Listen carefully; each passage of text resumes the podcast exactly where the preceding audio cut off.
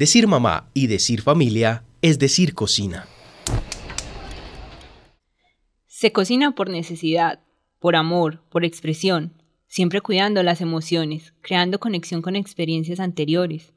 Porque comer y cocinar son actos que evocan el recuerdo. Si somos conscientes de ello, ¿por qué no se privilegia la cocina colombiana en lugar de la extranjera? Álvaro Molina, chef del restaurante Casa Molina. A hacer proyección de la cocina colombiana, se hace al exterior y se hace con investigación, pero todos esos 50 cocineros más importantes, más famosos y más ricos del país eran expertos en cocina peruana y tailandesa, pero no distinguen eh, un sancocho de siete carnes del Chocó de un mote de santanderiano. Entonces, es un tema de egos, y así, así no vamos a sacar ningún proyecto adelante. Es que lo que pasa es que, mira, como te decía, eh, si hay alguien regionalista, es el antioqueño, porque somos, digamos, los más orgullosos y, aparentemente, pero a la hora de, comer, nos mata pues cualquier ceviche peruano y se nos olvida que en Cartagena y Barranquilla estamos comiendo ceviche hace 100 años de la misma época que empezó en el Perú. Entonces, somos muy orgullosos, muy regionalistas y nos desprestan con cualquier cosa de afuera, que es una contradicción muy grande. No miramos, eh, nos, nos descrestamos con cualquier cosa que llega de afuera, sentados en un tesoro que no, que no conocemos. Luisa Saldarriaga, periodista y estudiante de gastronomía.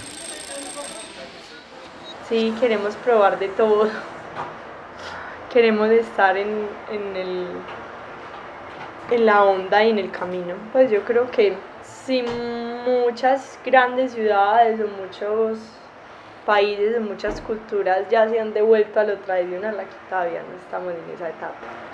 Pues yo pienso que aquí todavía estamos en la faceta es no con la comida y con muchas otras cosas. Pues aquí estamos en el boom del sushi, en el boom de la comida oriental, en el boom de, sí, de, la, comida, de la cocina peruana. Natalia Díaz, chef y directora del Instituto Superior Mariano Moreno.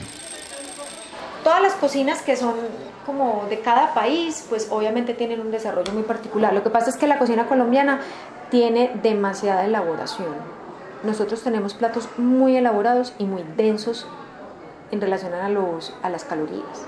Entonces, bueno, y además nos ha faltado también un montón de cultura, pues como para mandar al exterior la cocina colombiana.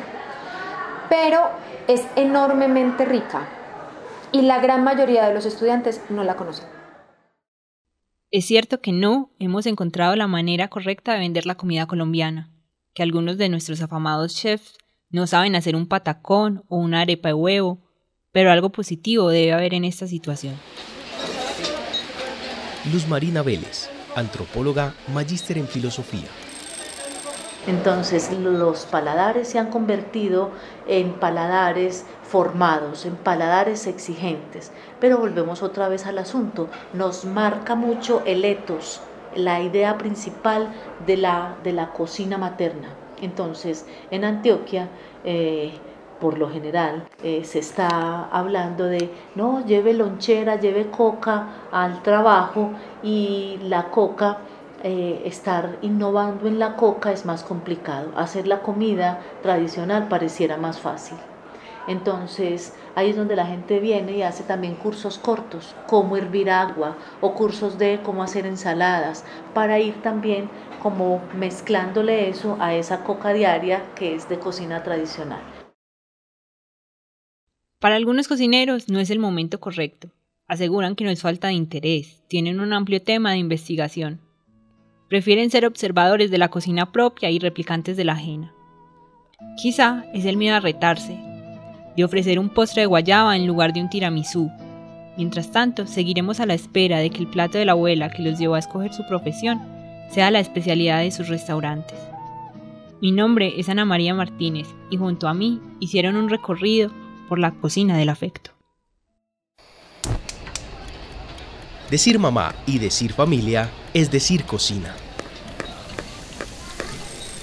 Una realización de Ana María Martínez, edición y voces de David Berrío.